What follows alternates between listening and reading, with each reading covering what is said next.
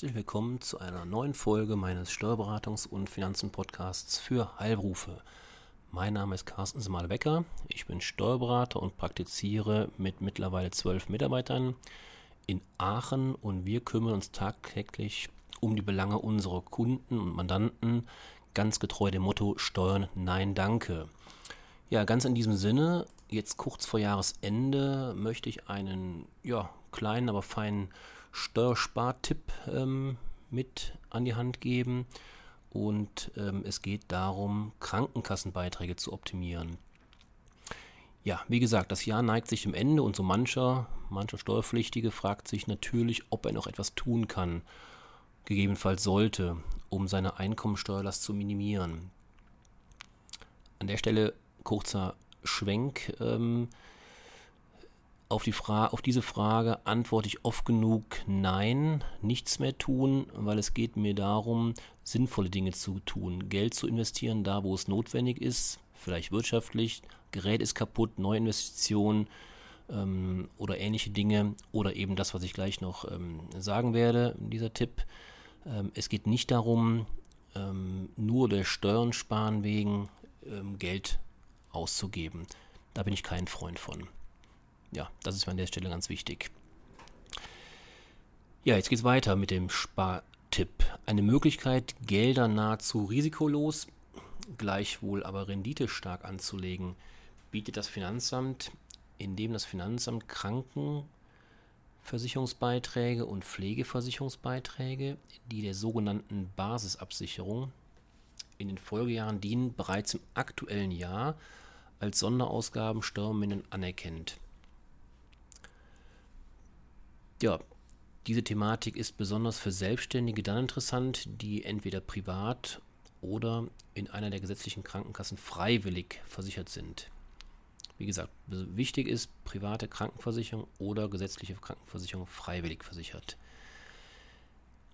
Dann haben Sie die Möglichkeit, zusätzlich zum ohnehin schon geschuldeten Jahresbeitrag zur Basiskranken- und Basispflegeversicherung bis zum zweieinhalbfachen der Jahresbeiträge für die kommenden Jahre im Voraus zu zahlen. Mit dieser Vorauszahlung können Sie im aktuellen Jahr erheblich Steuern sparen. In den Folgejahren, also in den kommenden zweieinhalb Jahren, fallen da zwar keine Kranken- und Pflegeversicherungsbeiträge mehr an, die Gestaltung ist aber dennoch sinnvoll, denn in vielen Fällen, gleichwohl nicht in allen, von daher muss das im individuellen Fall auch berechnet werden. Allerdings in vielen Fällen verdrängen die unbeschränkt abziehbaren Jahresbeiträge zur Basisabsicherung bei der Kranken- und Pflegeversicherung die übrigen Vorsorgeaufwendungen. Also wie zum Beispiel Haftpflichtversicherungsbeiträge oder Unfallversicherungsbeiträge. Wenn jedoch in Absprache mit der Krankenkasse Beiträge für Folgejahre bereits im aktuellen Jahr geleistet werden, so wird in den Folgejahren sozusagen Platz gemacht für die Berücksichtigung von Haftpflichtversicherungen oder ähnlichen Versicherungsbeiträgen geschaffen. Ja, soweit die Theorie. Ähm, gerne an dieser Stelle ein kleines Zahlenbeispiel. Gleichwohl ist es natürlich schwierig, hier im Podcast mit Zahlen zu jonglieren, sodass es einigermaßen nachvollziehbar ist. Von daher versuche ich es möglichst einfach und wirklich nur auf das äh, Wesentliche mich zu konzentrieren. Also in diesem Beispielsfall gibt es einen ledigen Unternehmer, nennen wir ihn mal Max Mustermann. Er ist Privatkrankenversicherung. Seine Beitragszahlungen zur Basiskranken- und Pflegeversicherung ohne Krankengeld betragen jährlich 3.500 Euro. Neben diesen 3.500 Euro zahlt er jährlich noch Beiträge für eine private Unfallversicherung und eine private Haftpflichtversicherung. Nehmen wir der Einfachheit halber an, jeweils 250 Euro. Sowie für eine Lebensversicherung 4.200 Euro.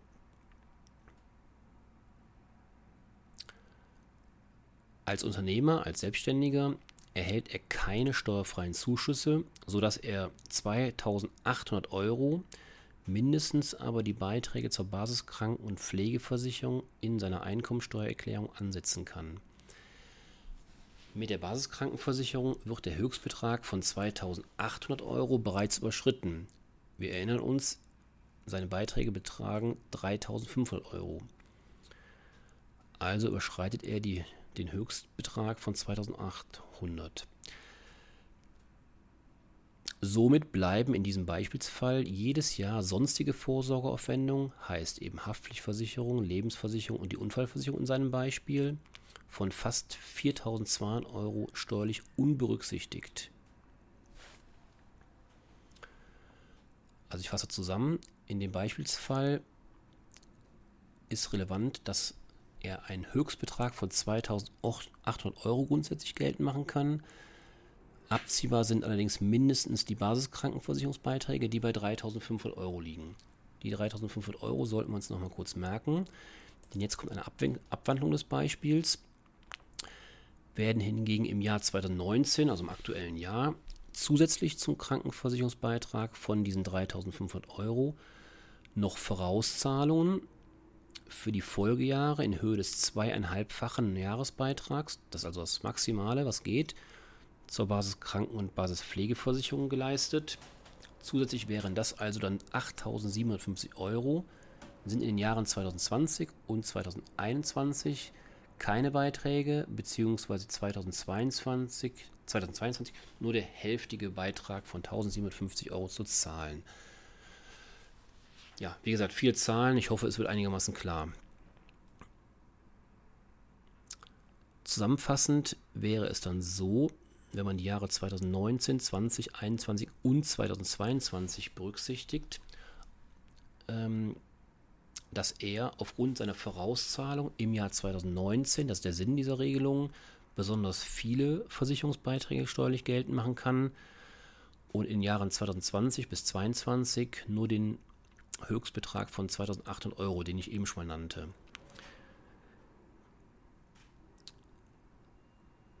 In diesem Beispielsfall ist es dann so, wenn man das durchrechnet, dass in den Jahren 2019 bis 2022 Sonderausgaben von immerhin über 20.000 Euro steuerlich abzugsfähig sind. Ohne die Vorauszahlung wären es lediglich 14.000 Euro, nämlich jedes Jahr seine besagten 3.500 Euro Basiskrankenversicherungsbeiträge. Diese 14.000 Euro sind dann rein rechnerisch knapp 6.500 Euro weniger.